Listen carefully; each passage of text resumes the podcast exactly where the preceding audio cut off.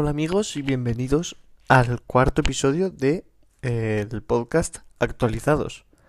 Hoy estoy yo solo, hoy Chagui no nos puede acompañar. Es razonable, es verano, eh, todo el mundo se suele ir de vacaciones, aunque con esto del coronavirus todos nos veamos más afectados. Aún así, mi compañero Chagui no está, así que me toca a mí hacer solo el programa. Tampoco pasa nada, tenemos un montón de noticias, es verdad que va a ser un poco más corto, tampoco hemos podido jugar nada nuevo. Tenemos Ghost of Tsushima y Mario Paper que está ahí, pero que no hemos podido jugarlo. Si es verdad que hablaremos un poco de ellos. Y bueno, vamos a empezar con las noticias, que esta semana ha sido muy movida. La primera, que salió apenas hace unos días. Rocket League pasa a ser free to play. Esto quiere decir que todo, todo el mundo podrá jugar ahora al Rocket League. Eh, va a ser totalmente gratis y va, a recibir los DLCs todo el mundo. ¿A qué viene esto?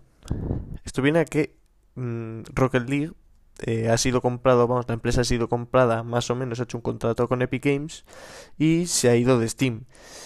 Esta jugada le habrá dado algo de dinero y han decidido, después de estos 5 años de larga carrera de este juego, un juego que a mí me gusta mucho, que me parece que tiene mucha vida y que podría seguir en, las, en la nueva generación de consolas o haber sacado otra parte. Eh, hace que sea gratis y que lo puedan disfrutar todo el mundo. Esto está muy bien, la verdad. La siguiente, la siguiente noticia es mucho más controvertida y aquí sí que vamos a pararnos un poco más. Pasamos a que Far Cry 6 solo podrá verse en 4K Ultra HD en la, o sea, la familia Xbox. ¿Qué quiere decir esto? Que hasta el momento Ubisoft lo que ha dado a entender es que solamente Xbox One y Xbox Series X eh, podrán hacer que el juego vaya a 4K. Porque, ¿De dónde viene la discusión? Pues básicamente que esto me parece que la guerra de consolas es algo que lleva existiendo mucho tiempo, es algo que es normal, cada uno tiene que sacar un negocio como puede, pero creo que hemos llegado a un límite. Es decir, no puedes hacer Ubisoft que un juego se vea peor o mejor según donde lo estás jugando. Esto me parece a mí que es muy importante. Bueno, no importante, más que importante, es desesperante eh, ver lo que están haciendo con los juegos, porque realmente eh, porque sí muchas ganas, Decían que iba a ser como la continuación de, de la saga hasta el Far Cry 3. Y es verdad que con el último Far Cry 5 mm, perdieron un poco de... pero querían, querían remontar y creo que esta no es la forma. Es decir, las consolas de Xbox. Es verdad que Phil Spencer se está gastando un pedazo de pasta para todo que todos los juegos se vayan a su compañía y que tenga el mejor tenga el mejor la mejor calidad de juegos y todo eso, pero me parece que aquí hemos llegado a un límite y Ubisoft por ahí no se va. Es decir, no puedes hacer que un juego se vea peor o mejor en otra plataforma. Yo siempre he defendido mucho a Sony y aquí esto no es una crítica contra contra Xbox, es decir, que oye, que muy bien, han hecho un contrato y tal, yo lo digo por la comunidad de videojuegos, porque si hubiese sido al revés, también me hubiese parecido mal que se vean mejor en un sitio que otro. Me parece un poco decepcionante. Esta semana también hemos tenido una, una reunión. Vamos, todas las semanas suelen subir un podcast como nosotros, como el nuestro, los creadores de The Last of Us 2. Y en uno de esos episodios, Dragman, el propio director del juego, ha admitido que hubo un fallo gestionando el crunch. Es decir, que no midió bien cómo, cómo gestionar el tiempo de sus empleados. Esto es un problema en todos los juegos. Ya esto es sabido por todo el, por todo el mundo que esté un poco interesado en la industria. El crunch es el demonio que sigue existiendo a pesar de todos los intentos que se están haciendo para pararlo. Pero, por lo menos, Dragman lo ha admitido. Es decir, él se arrepiente mucho, según lo que ha dicho él, de no haber podido gestionar muy bien el tiempo, vamos, la división del tiempo entre trabajo y la situación personal de cada trabajador. Bueno, pues una pena también ver que un juego como The Last of Us Parte 2 que posiblemente se pueda llevar el GOTI, acabe así simplemente por el crunch. Es decir, los trabajadores seguro que están contentísimos, pero cada vez hay que tener más en cuenta esto y recriminarlo un poco. No podemos estar permitiendo que esto del crunch eh, pues siga, siga en el mundo como si nada. Ahora seguimos con Geoff Kylie, el mundialmente conocido como presentador de los GOTI. Mundialmente porque, porque es un hombre muy, muy sonoro. Siempre quiere salir en las noticias y la mayoría de gente les conoce. Pues el otro día apareció haciendo un directo, una presentación sobre el mando de Play 5. Dice que ya tiene la... claro, suponemos que tendrá una Play 5 y que estuvo probando el Astros Playroom, el juego que vendrá instalados con todas las Play 5, que servirá pues para mostrar al jugador todas las novedades que incluye el mando de la nueva consola y las posibilidades que ofrece en sí el aparato. A destacar, a destacar sobre todo los gatillos. Mm, dice que que era el mando en sí es como una bola de sensaciones, es decir, que hay un momento en el que hay una tormenta de arena, que se puede notar la tormenta cuando coges el mando, aparte de los gatillos, que ofrecerán más o menos presión y es ajustable, depende de en qué casos, en qué casos no. Bueno, tiene pinta de ser un, un artefacto como mínimo curioso. La verdad es que ya hay ganas de probarlo. Es decir, si ya había ganas de, de probar la Play 5, el mando tiene pinta de ser muy bueno. Seguimos. Eh, tenemos esta noticia salió hace dos días. Y es que Blasphemous, de Steel of Dawn, va a publicar un DLC gratuito el 4 de agosto. Creo que va a salir un poco antes en las, en las consolas de Microsoft. Pero bueno, da igual, va, va a añadir un New Game Plus, va a añadir nueva trama, nuevos personajes, nuevos NPCs, nuevas zonas, jefes finales y además un doblaje completo al castellano. La verdad es que el, el estudio andaluz con Team 17, que es la editora, ha hecho un gran trabajo con este juego la verdad es una joya española que, que me parece pues de lo, de lo mejorcito que he jugado hace poco, ahora que estoy intentando descubrir el género Metroidvania. Me parece un muy buen comienzo. La ambientación está muy bien hecha. Es un juego que no voy a parar de recomendar nunca.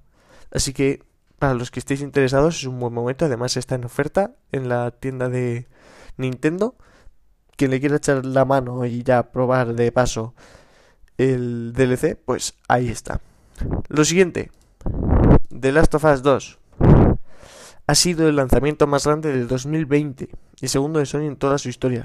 Es decir, The Last of Us 2, un mes después de su lanzamiento, sigue batiendo récords y está haciendo una está siendo una maravilla de final para la para la Play 4 con los dos exclusivos más potentes que, que hay en este verano.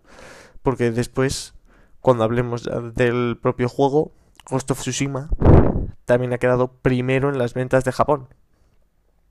Es decir, que se ha vuelto todo un todo un fenómeno.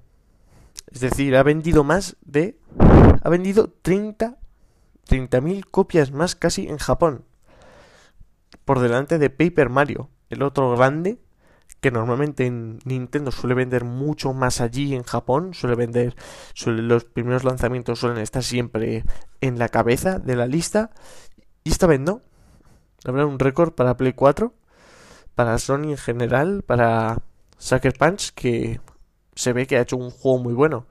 Tiene un 83 en Metacritic, creo, y, y la mayoría de gente le ha dado un 8,5, es decir, no es una nota no es el juego revelación, no es un 10, pero sí es verdad que tiene muy buena pinta. Como he dicho, no lo he podido probar, pero tengo muchas ganas. Además, las dos ediciones, la edición especial, la caja metálica es un es una gozada de caja metálica, me gusta más que la de la edición especial de The Last of Us parte 2 y la edición coleccionista con la máscara está muy muy muy bien. No es por hacerle publicidad a Sony, pero menudos pedazos juegazos que ha sacado y este muy bien. Siguiente, Switch. Switch se ve que con todo esto de confinamiento se ha visto muy, muy agraciada, porque está vendiendo literalmente como la espuma. Los propios directivos de Nintendo han dicho que viendo eh, la gran venta de consolas que está teniendo, es decir, sigue en cabeza, lleva en cabeza tres meses prácticamente, a pesar de que Xbox es verdad que con las expectativas también ha vendido muchísimas consolas y muchísimos juegos, Nintendo arrasa totalmente y dice que van a alargar la vida de la consola. Yo como me la compré hace poco, relativamente poco, eh, estoy muy contento con esto porque creo que Switch tiene mucho potencial, que Nintendo tiene que abandonar un poco esa idea de vender consolas cada 3, 4 años. Creo que se debe centrar más en los juegos. Yo estoy, yo, yo espero mucho del próximo Zelda, quiero otro Mario bueno, además aprovechando el 35 aniversario creo que este es un muy buen año para Nintendo. Y es que es lo que tiene que hacer, dejar de vender, dejar de hacer tantos reworks de consolas que le vienen muy bien. Yo no digo que no, pero se tienen que centrar un poco más en los juegos porque es verdad que la mayor, el interés que puedes ver en Switch aparte de los exclusivos que hay son los los grandes AAA que vienen de Japón y los los juegos más indies que son mucho más cómodos de jugar en esta plataforma. Siguiente. Pues vamos a pasar a hablar ya prácticamente de los juegos. Tengo tres grandes puntos que hablar y luego en el reportaje hablaremos de un cuarto. El primero, como ya he adelantado, Ghost of Tsushima. Un muy buen juego de samuráis, algunos lo han llamado el Assassin's Creed de Japón. Yo creo que tiene un poco más de eso. Mm, el mundo abierto dicen que es muy bueno. Y a mí en general me gusta. Me parece que es un juego que tenía mucho potencial, simplemente por el por todo este mundo japonés feudal. Sekiro lo hizo muy bien con la ambientación.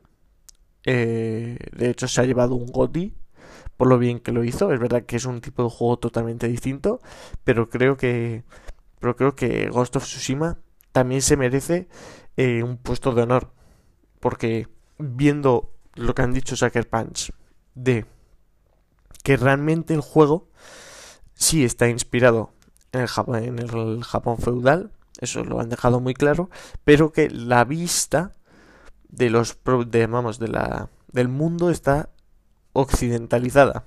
Es decir, mm, si vais a jugar a esto, no esperéis una visión súper oriental, sino que está hecha un poco a la épica occidental.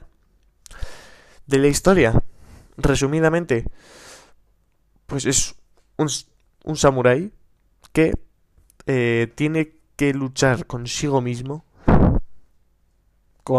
para seguir su propio código de honor, el código de honor típico japonés, muy rígido, o siendo un fantasma e intentando liberar su tierra de los mongoles con métodos que no que no siguen ese código. Una premisa bastante buena, es verdad que los, los juegos de Play 4 siempre suelen tener unos personajes muy profundos y creo que la premisa de la lucha propia contra su tradición con tal de un, fin bueno en realidad, porque es liberar a su gente y liberar su pueblo, me parece un personaje que muy destacable, por lo menos, y que, que creo que si no hubiese juegos como The Last of Us Parte 2 o Cyberpunk este año se podría llevar perfectamente el GOTI muy bueno, totalmente recomendable. A ver si hacemos una review pronto en Life in Games. Tengo muchísimas ganas de jugarlo. Seguramente lo consiga esta semana. Y espero que vosotros también lo disfrutéis muchísimo. Espero que vosotros también, eh, si lo hayáis jugado, que nos digáis qué tal es.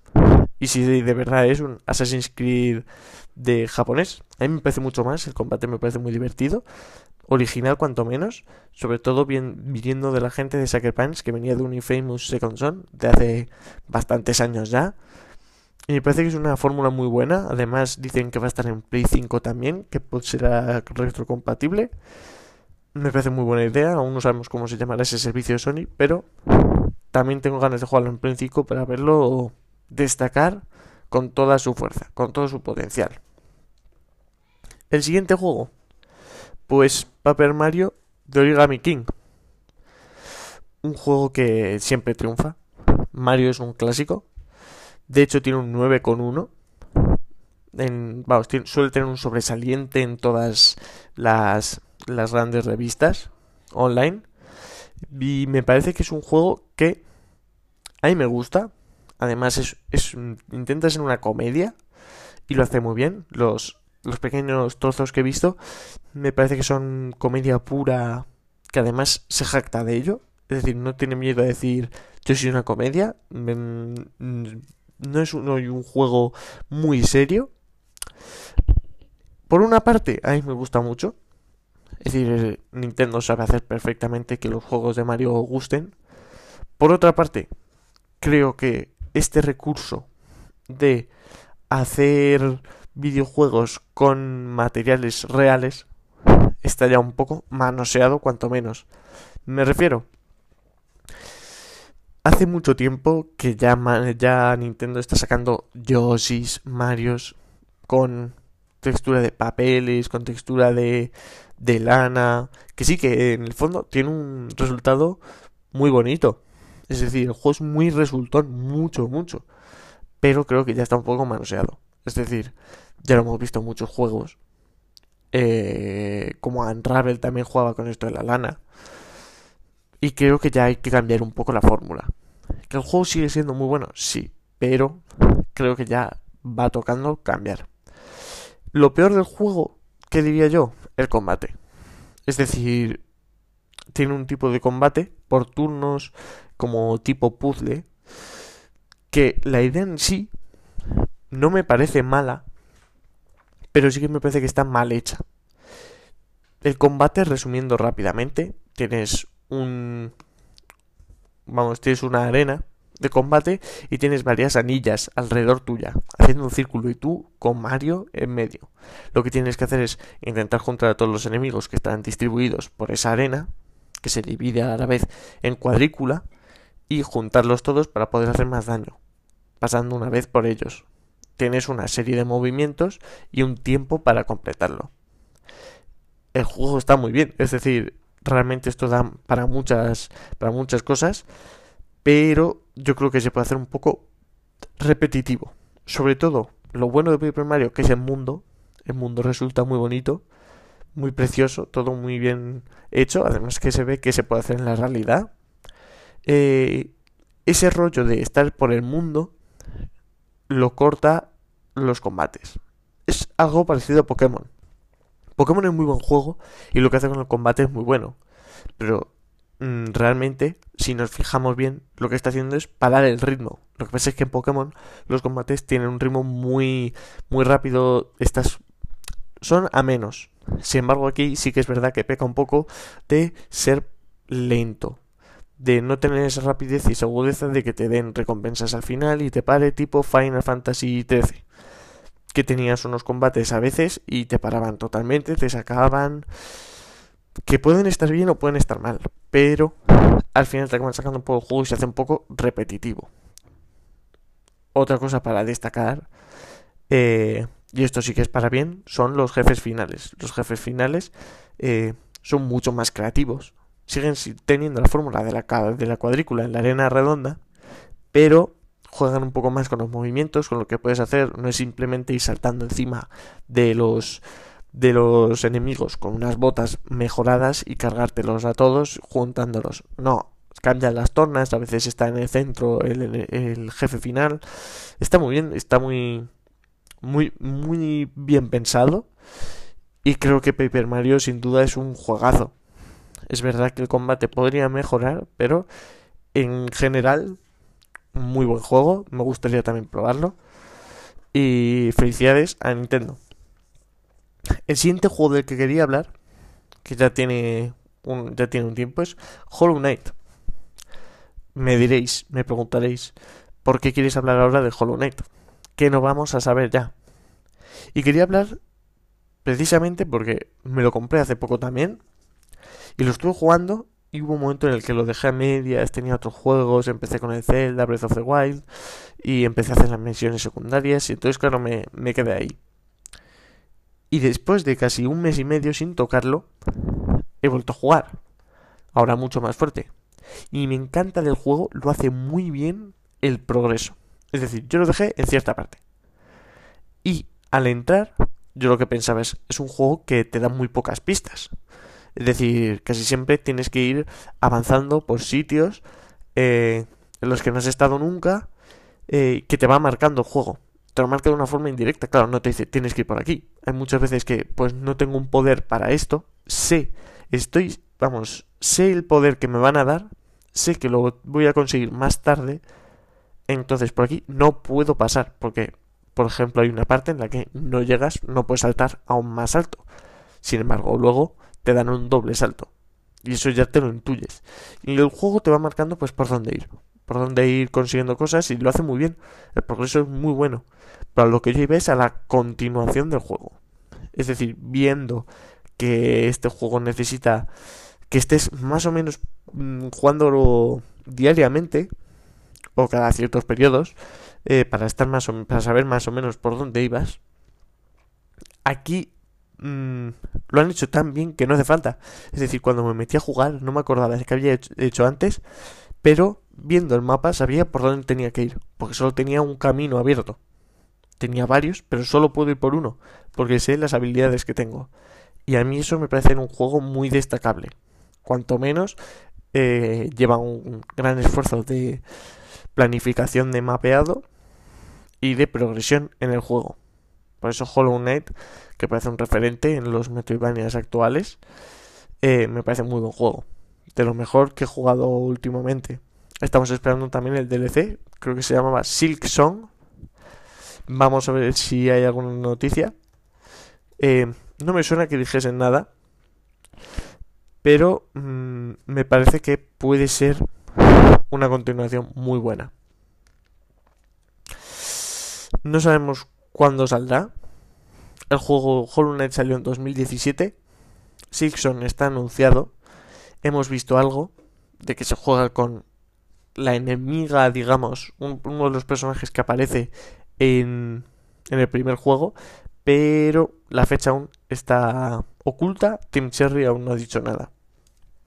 Y ya por último, para, para acabar con el programa, el reportaje no puede faltar. Y quería hablar de los juegos exclusivos de PlayStation, sobre todo los centrados en el un jugador. Es decir, en, el sim, en los juegos que se centran sobre todo en la historia. ¿Por qué lo quiero decir? Porque actualmente en la industria estamos viendo cómo cada vez triunfan más los juegos que son solo multijugador, que no tienen campaña. Mm, no sé por qué. Sinceramente me gustan más los que lo combinan un poco. O prefiero un buen juego que sea de un solo un jugador. El mejor ejemplo que tenemos, de Last of Us Parte 2, sin ninguna duda. De Last of Us Parte 2 al principio se dudaba si iba a tener un multijugador como en el primero, que por cierto era muy buen multijugador, estaba muy bien pensado, era entretenido. Es verdad que en cuanto a mecánicas de disparo era muy rudimentario, costaba mucho, pero aún así toda la idea que hicieron estaba muy bien hecha. Ahora, lo que más importante era el modo un jugador. Entonces, ¿por dónde va esto? Estoy yendo a que Sony hace muy bien en apuntar los juegos de solo un jugador. En una industria en la que cada vez se apuntan más los juegos multijugador. Éxitos como, como los de Microsoft, como últimamente que está sonando mucho, Sea of Thieves, que es un juego que ha recopilado ya un montón de jugadores. Es casi completamente multijugador. Me gusta que se apueste por este tipo de juegos. Porque creo que aparte de tener mayor reflexión y mayor impacto en el jugador, em, me, están mejor hechos, conllevan mayor trabajo y es verdad que las historias eh, tienen un punto que mejora muchísimo los juegos. Yo, que soy una persona de letras, mm, me gustan mucho los guiones, me gusta mucho pensar en cómo se ha hecho la historia. De Last of Us 2 me encantó el giro final que hacía de la historia de, el momento que aparecía Joel para cambiarte todo atrás, eso me encanta.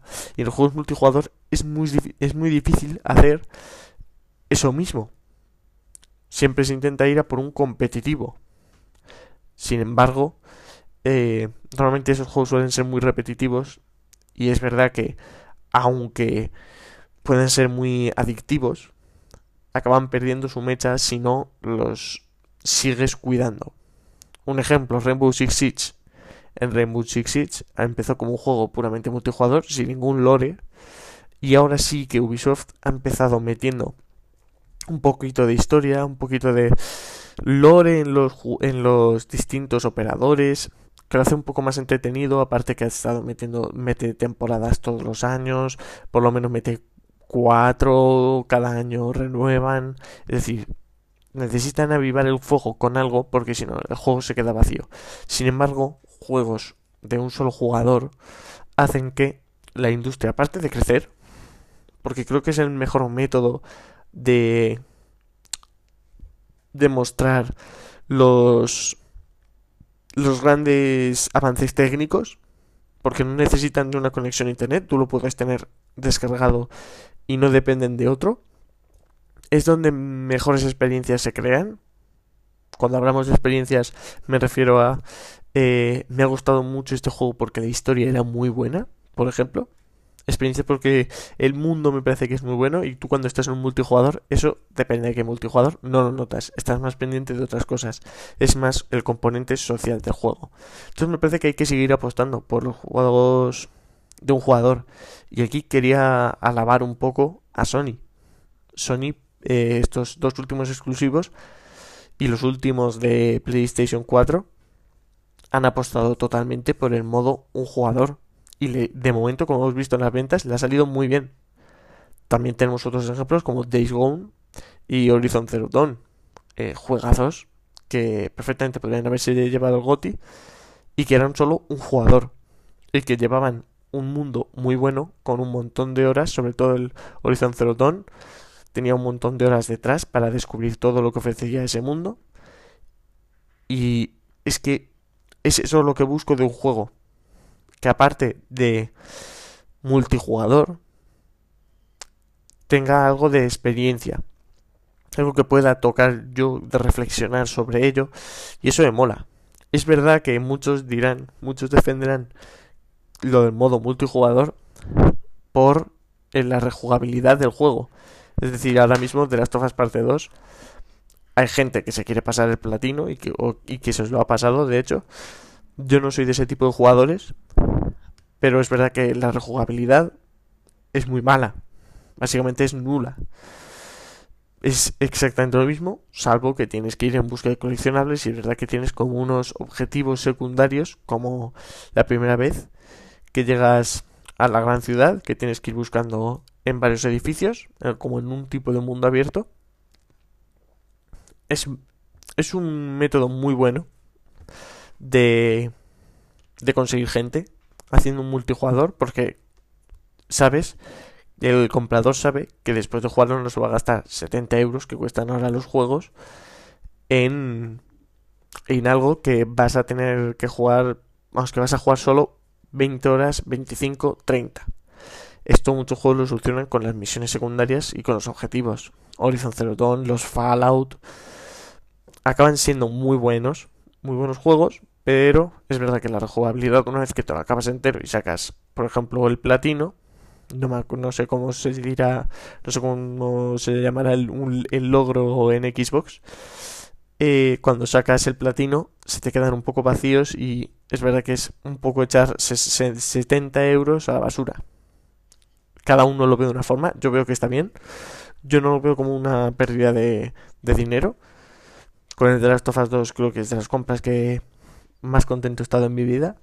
Porque es un juego que te hace pensar y te hace cuestionarte a ti mismo lo que estás haciendo. Pero bueno, todo depende de, de quién lo mire, ¿no?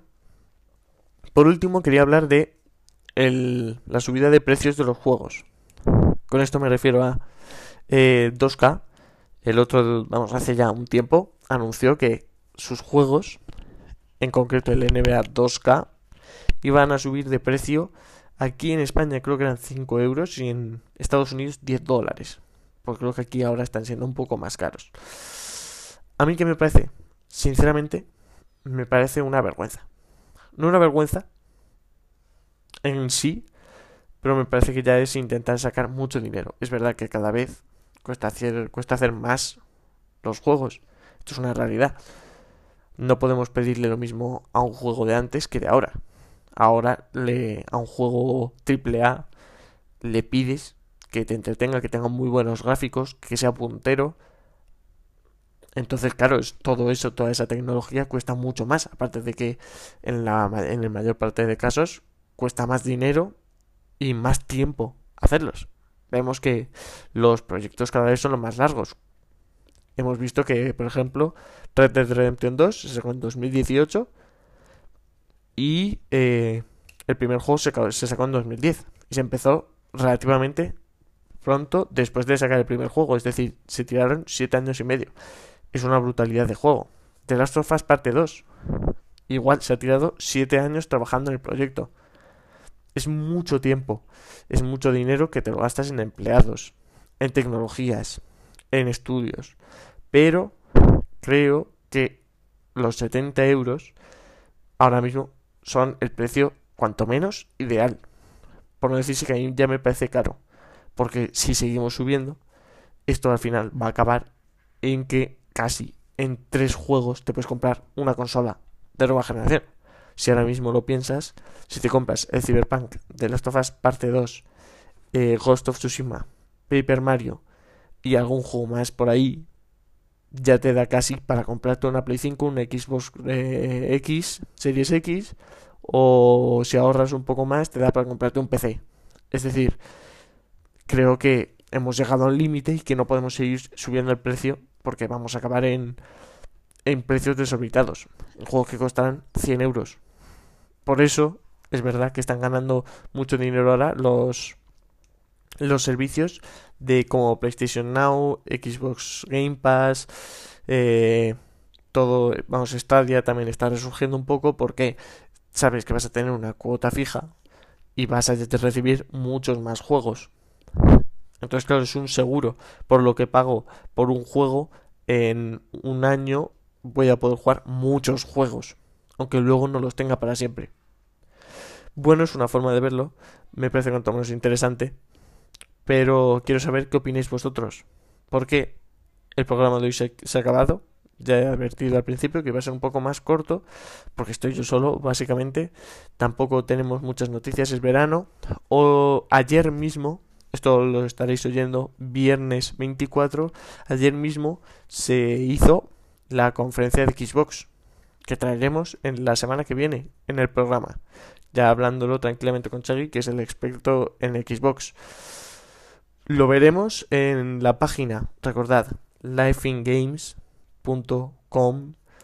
Eh, tenéis todas las noticias posibles, tenéis algunos tenéis algunos análisis y seguramente esta conferencia traeremos todo con detalle unas dos semanas después para ver que cómo evolucionan los juegos.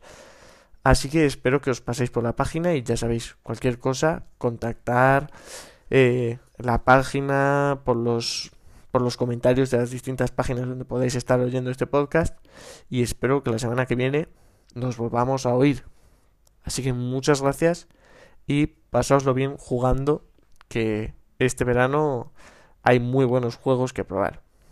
Adiós.